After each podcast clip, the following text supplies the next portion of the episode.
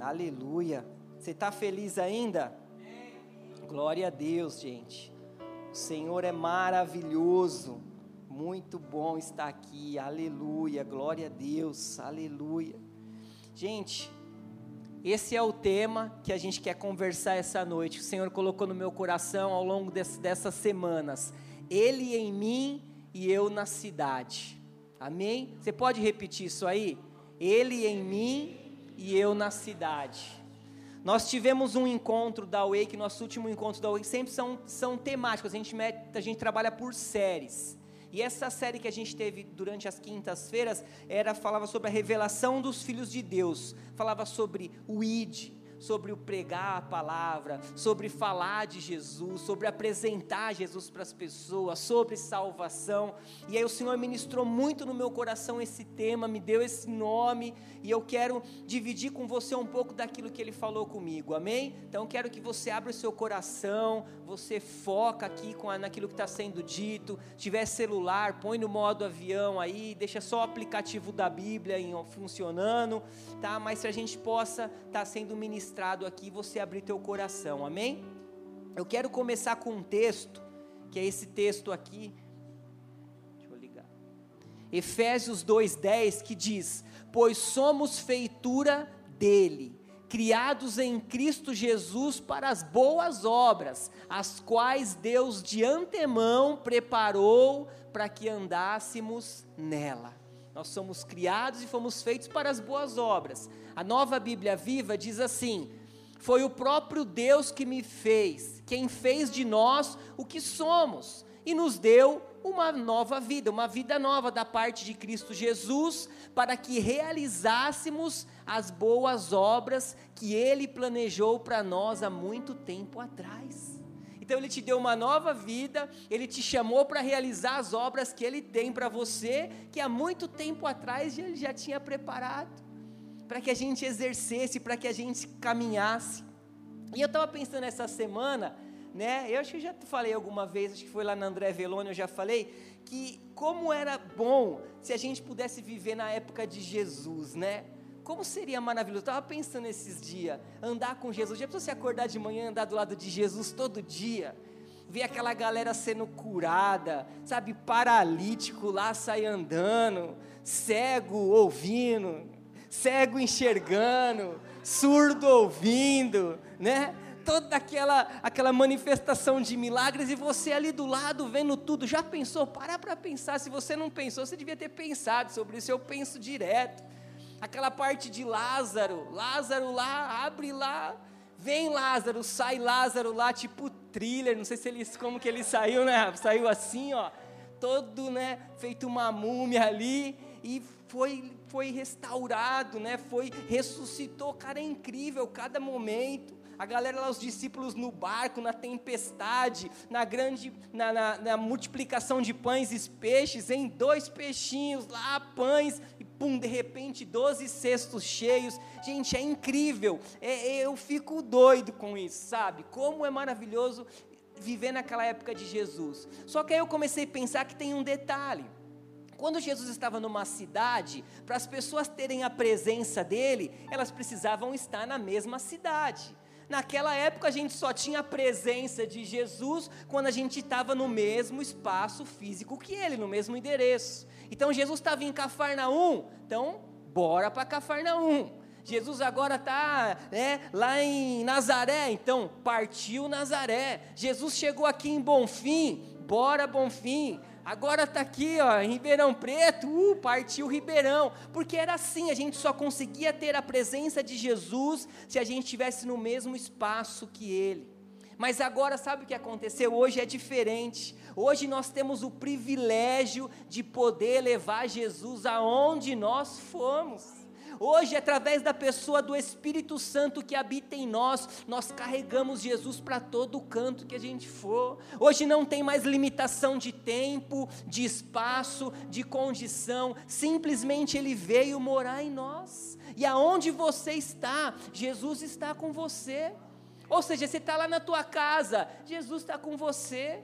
Você está no teu trabalho, Jesus está com você. Na escola, na faculdade, Jesus está. No rolê com os amigos, Jesus está. Até aqueles lugares que você sabe que não é para você estar, Jesus está lá com você falando: sai daí, mano, que vai dar ruim. Sai daí que não é legal, porque Ele está com a gente em todo o tempo. Ele está habitando em nós. Por isso que o tema dessa palavra hoje é esse: é Ele em mim e eu na cidade. E sabe, gente, o que, eu quero falar com tudo isso? É que muitas pessoas não irão se converter entrando numa igreja. Muitas pessoas não vão conhecer Jesus vindo a um culto, vindo participando de um tempo como esse, assistindo um culto no YouTube, sei lá, muitas pessoas não vão chegar a Jesus desse jeito. Sabe como essas pessoas vão chegar até Jesus? Você quer saber? O que você falou, Mateus? É isso aí, Mateus. Você é um aluno dedicado. Você é demais. É isso aí. Sabe como vai ser? Eu vou falar com você. Abra a Bíblia aí. Mateus 5.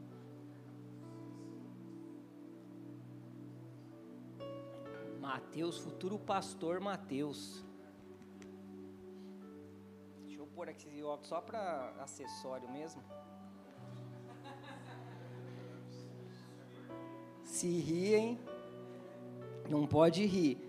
Já até cortei o cabelo, o meu barbeiro tá ali, ó, o Gu Black ali, já fez um penteado aqui para eu ficar bonito de óculos. Amém? Gente, Mateus 5, 13. 13 ao 16 a gente vai ler. Achou aí? Diz assim então, ó, 13: Vocês são o sal da terra. Mas se o sal perder o seu sabor, como restaurá-lo?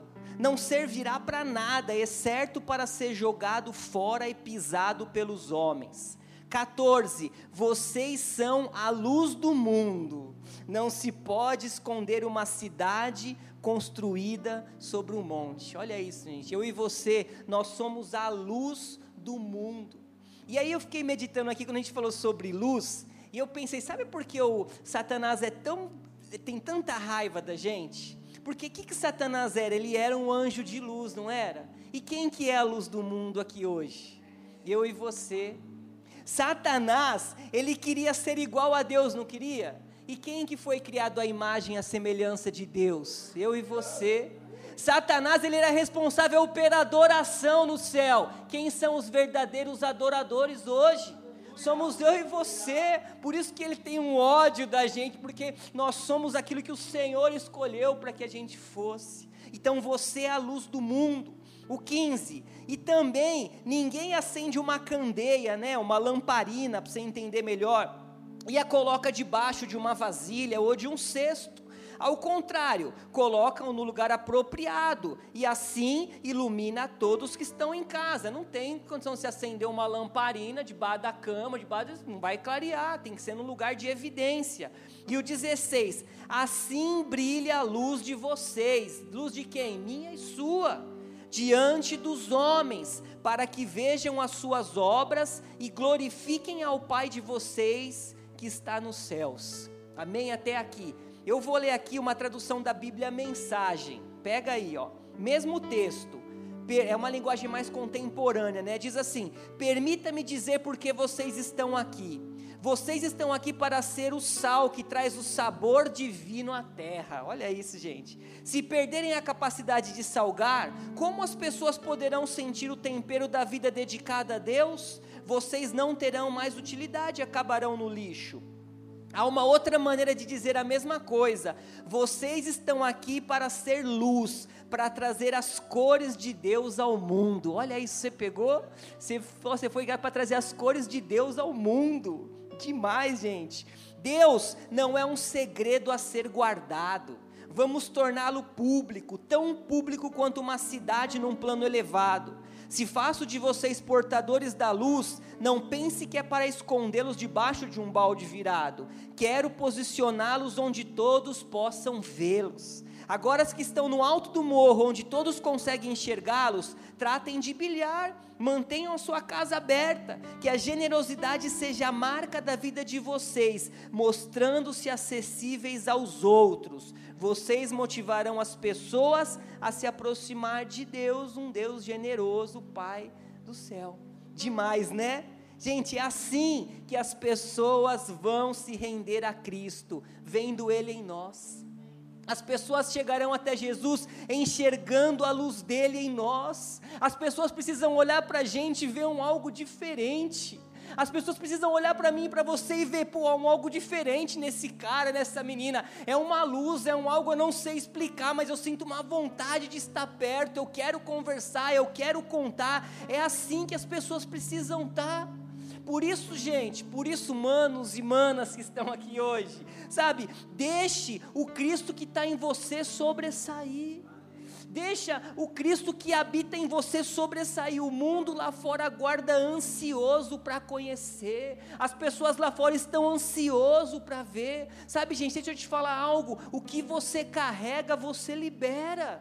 Amém? O que você carrega, você tem que liberar. E aí eu te faço uma pergunta: a sua galera tem visto Cristo em você? Será que as pessoas que estão do seu lado, elas veem Cristo em você? Elas olham para você e falam: Cara, Cristo age na vida desse cara, dessa mulher. É algo diferente. Gente, a gente está vivendo num mundo louco. A semana passada a gente passou o sábado inteiro sem conseguir dormir, por causa de um rolê que estava tendo em torta grego, sei lá se era isso.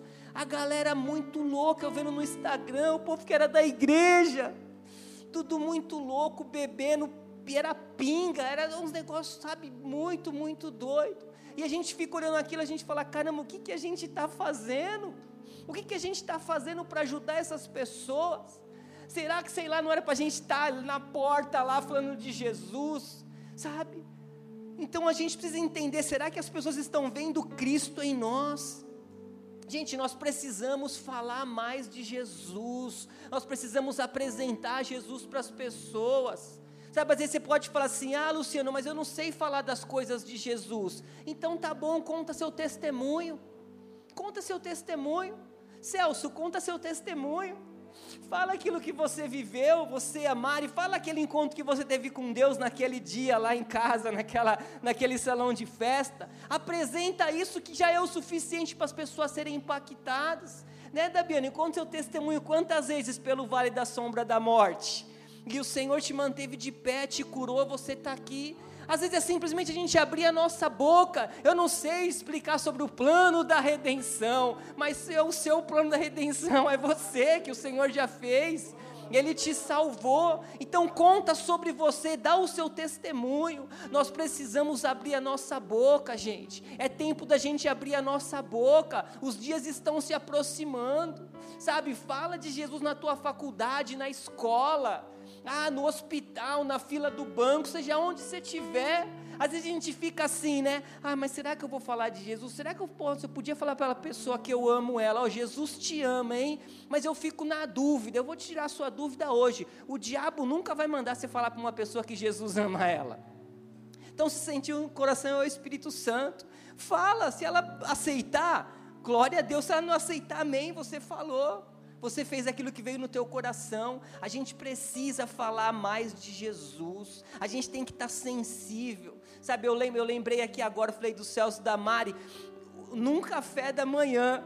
A gente foi convidado para tomar um café da manhã com eles. A gente não conhecia eles, a gente tinha amizade com a Suzy, mas também não tinha né, uma grande amizade. Ela só falou: Eu queria apresentar vocês para o meu filho. E num domingo de manhã, a gente cheio de coisa para fazer, e a gente falou: Vamos tomar esse café né? E a gente não sabia ali, a gente, né, que o Espírito Santo estava marcando um encontro. Aí chego lá, vejo aquele cara barbudão, falei, nossa, esse cara vai me bater, grandão, fortão. Mas ele já conheceu a Renata, da academia. Aí a gente começou a conversar. E ali eu creio que foi um divisor de águas, porque depois eles foram para a igreja, aí eles tomaram aquela carga de 10 mil volts lá no culto.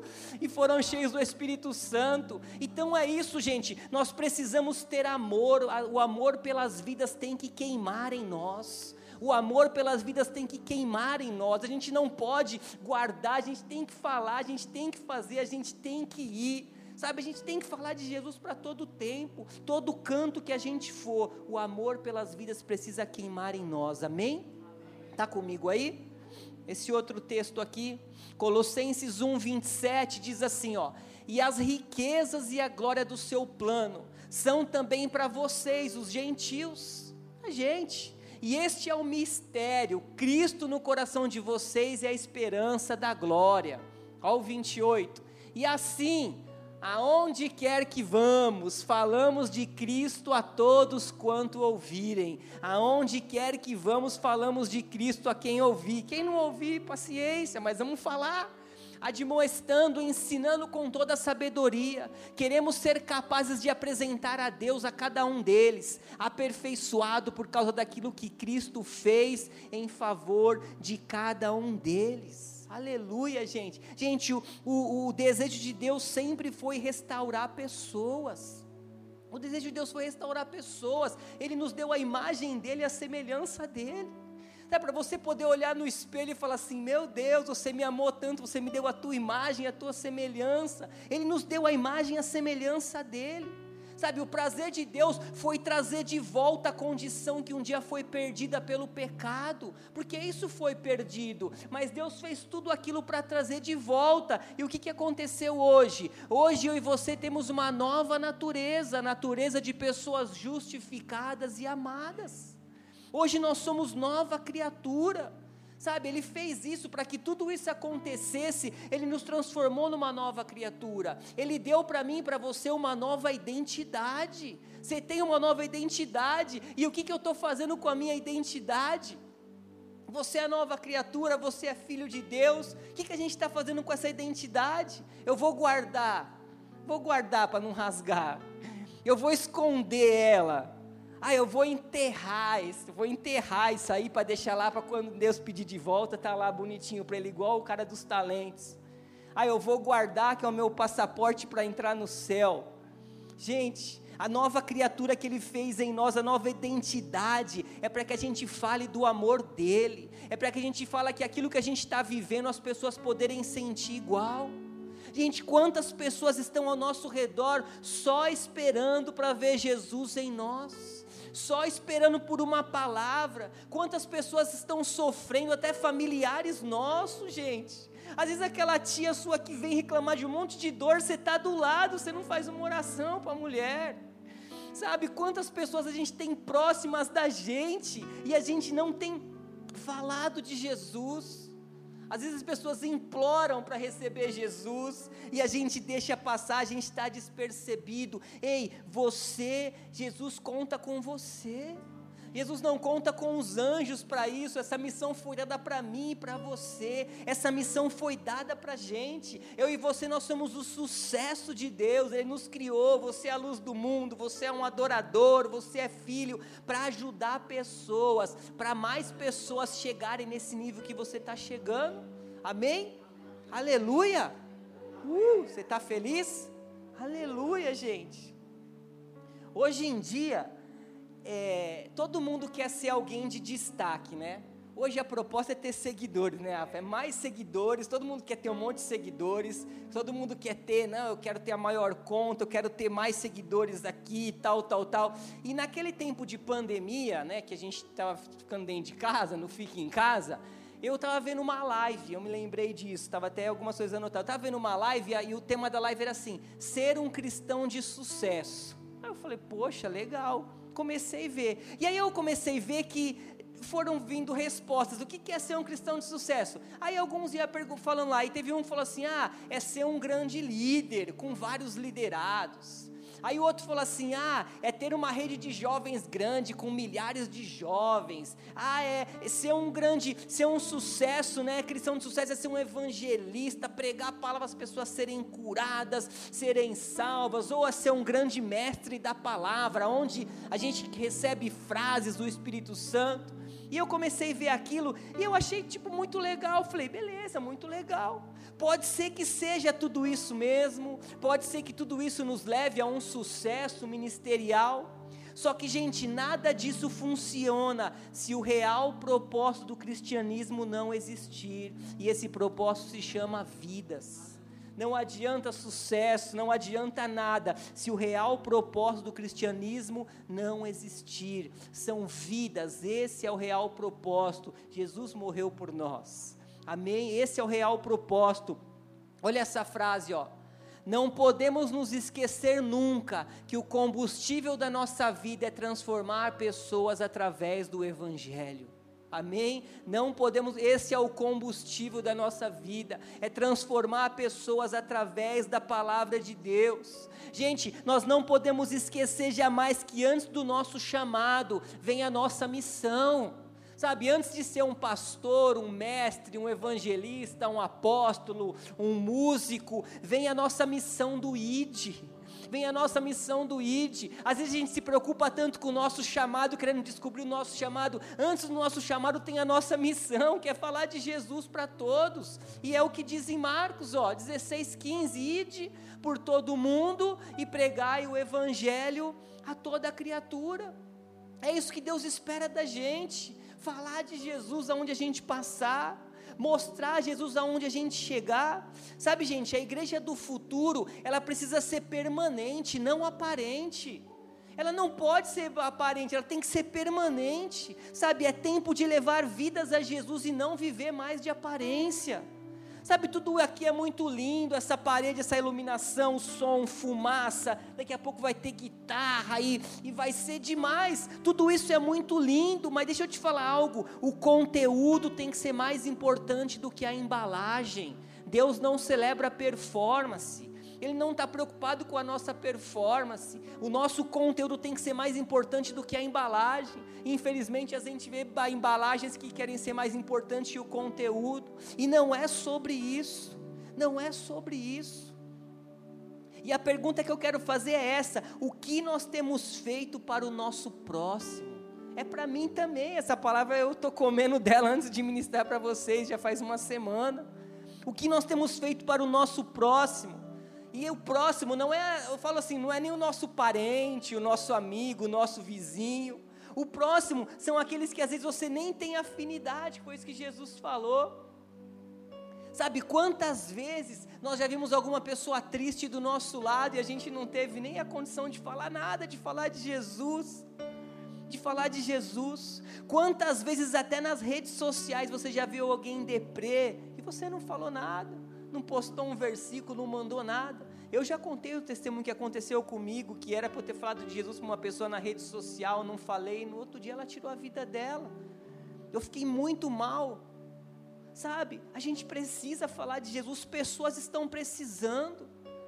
Mas teve também outra oportunidade que eu fui no hospital visitar um menino que eu nem conhecia, nunca vi na minha vida, família, nada. Recebi o convite e fui. Ele recebeu Jesus, ele foi curado, ele saiu do, da CTI. Porque a gente tem que estar disponível para fazer a obra de Deus. As, os amor pelas, o amor pelas pessoas precisam queimar em nós.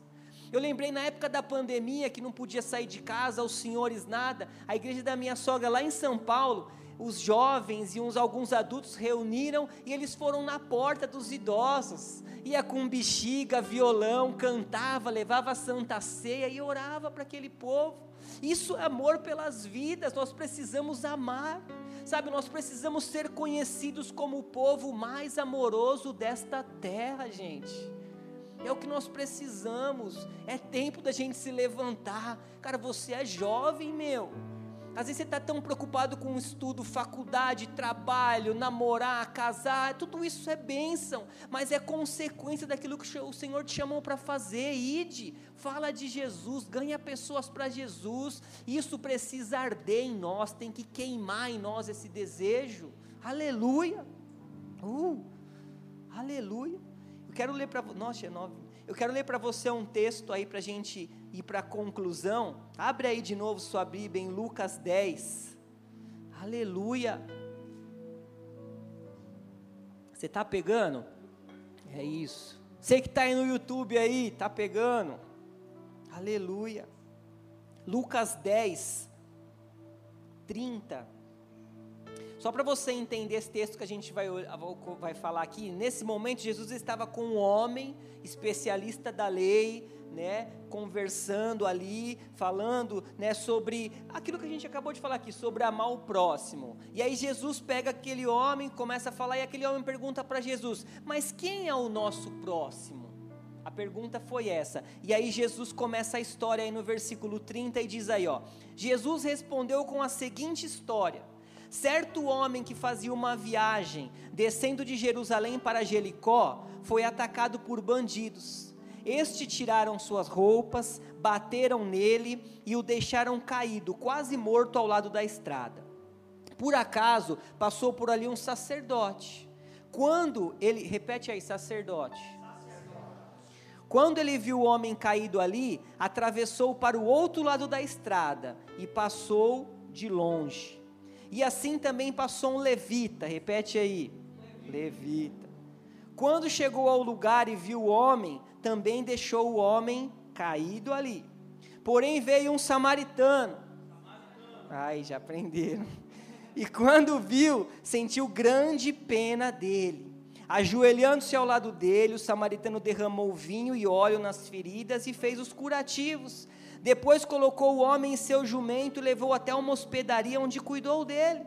No dia seguinte, olha aí que ele fez, gente, entregou ao dono da hospedaria duas moedas e disse a ele: Cuide dele. Quando eu voltar, pagarei o que você gastará mais com ele. E aí Jesus perguntou no 36, né? Ora, qual desses três você diria que foi o próximo do homem que caiu na mão dos bandidos? O especialista da lei respondeu: aquele que mostrou misericórdia por ele. Então Jesus disse: correto, agora vá e faça o mesmo. Você já conhecia esse texto, é demais, eu acho incrível. E eu queria, só para a gente concluir essa mensagem, falar com você sobre esses três personagens dessa história. A gente falou aqui primeiro do sacerdote, né? Sacerdote era o nome dado a um mais alto posto religioso, né? Era aquele, era aqueles que eram descendentes de Arão. Eles eram aqueles que coordenavam os cultos, responsável pelos sacrifícios, pelas ofertas, né? Eles eram o líder máximo espiritual naquele momento. A gente falou do levita também, que viu o homem não fez nada. Levita o que, que era? Era um membro da tribo de Levi. Não é os músicos daqui, não são levitas, viu, né, Rafa? Eles não são da tribo de Levi, a não ser que você seja algum aí. Você não é, né, amor, da tribo de Levi.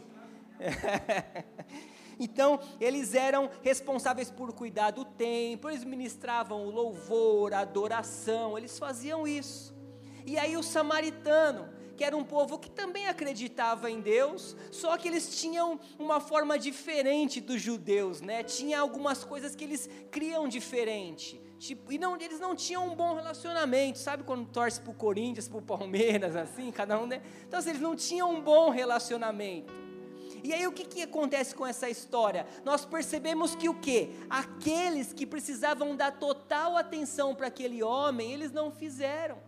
Aqueles dois que precisavam exercer o ID, eles não exerceram. Aqueles dois que precisavam cuidar e amar, ser igreja, eles não fizeram. E aí o Senhor começou a me ministrar, sabe, sobre algo desse texto, sabe? Eu comecei ali a conversar com Deus, e aí a palavra fala sobre o sacerdote e o levita. O sacerdote e o levita representavam a igreja. Eles representavam a igreja. Só que o que acontece? A situação deles, eles eram homens que estavam cheios de religiosidade. Eles estavam cheios de religiosidade, eles queriam só cumprir as obras, fazer as obras, fazer as obras. Mas a palavra de Deus fala que nós somos salvos pela graça. Nós somos salvos pela graça para as boas obras, amém? Então a gente olha para aqueles caras, eles não tinham o que fazer, porque eles só tinham uma religião para apresentar, e Deus não é religião. Eles só tinham, sabe, algo que eles podiam oferecer ali que não era aquilo que aquele homem precisava. Eles não eram a igreja que nós somos hoje que apresenta Jesus. E aí a gente tem a segunda opção, que é o samaritano, que é o segundo homem, que esse representa Jesus, porque é aquele que salva o homem, é aquele que paga as contas e ainda promete voltar. Amém? E eu e você somos esse samaritano, nós precisamos ser esse bom samaritano, nós precisamos ser essas pessoas que ajudam o nosso próximo. E sabe, não é sobre quem é o meu próximo, mas é sobre como eu posso ser um próximo. Como eu posso ser um próximo? Como eu posso ajudar? Como eu posso cumprir o ID? Como eu posso falar de Jesus? O Rafa disse no domingo para a gente: é tempo de lançar as redes É tempo de lançar as redes. Aqueles caras eram pescadores, Jesus falou: Ei, chega agora, vocês vão pescar homens. Nós somos levantados para pescar pessoas, para falar do amor de Jesus. É tempo da gente levar o Evangelho a todo mundo, amém? Esse é o tempo, aleluia. Sabe o que Jesus nos ensina no verdadeiro cristianismo? Que Ele não nos chamou só para ser levitas e sacerdotes dentro do templo, mas é sobre ser bons samaritanos na estrada da vida é falar de Jesus, é levar Jesus a quem precisa por onde a gente estiver. Então não é só estar na igreja, não é só ter uma Bíblia e vir aos cultos, mas é ser Jesus aonde a gente estiver, no nosso dia a dia, na escola, na faculdade, brilhar. Essa luz precisa brilhar. Amém? Aleluia. Se coloque de pé aí. Aleluia. Espero que você tenha pegado, escuta essa palavra de novo sabe, assiste de novo, recebe essa palavra. Sabe, o Senhor tem planos para a gente, é a gente é uma noite de envio. Feche seus olhos aí, a gente já vai terminar. Sabe, querido, não seja um agente secreto. Deus não te chamou para ser um agente secreto que ninguém sabe que você é um filho de Deus, que você tem Jesus, sabe? Não seja. Deus não é para ser escondido, Deus precisa ser revelado para esse mundo. Sabe, gente, e, e cumprir o ID não é um peso para a gente, não, é um privilégio. Eu e você somos, somos privilegiados de estar aqui para ajudar pessoas, para ajudar pessoas a conhecer Jesus.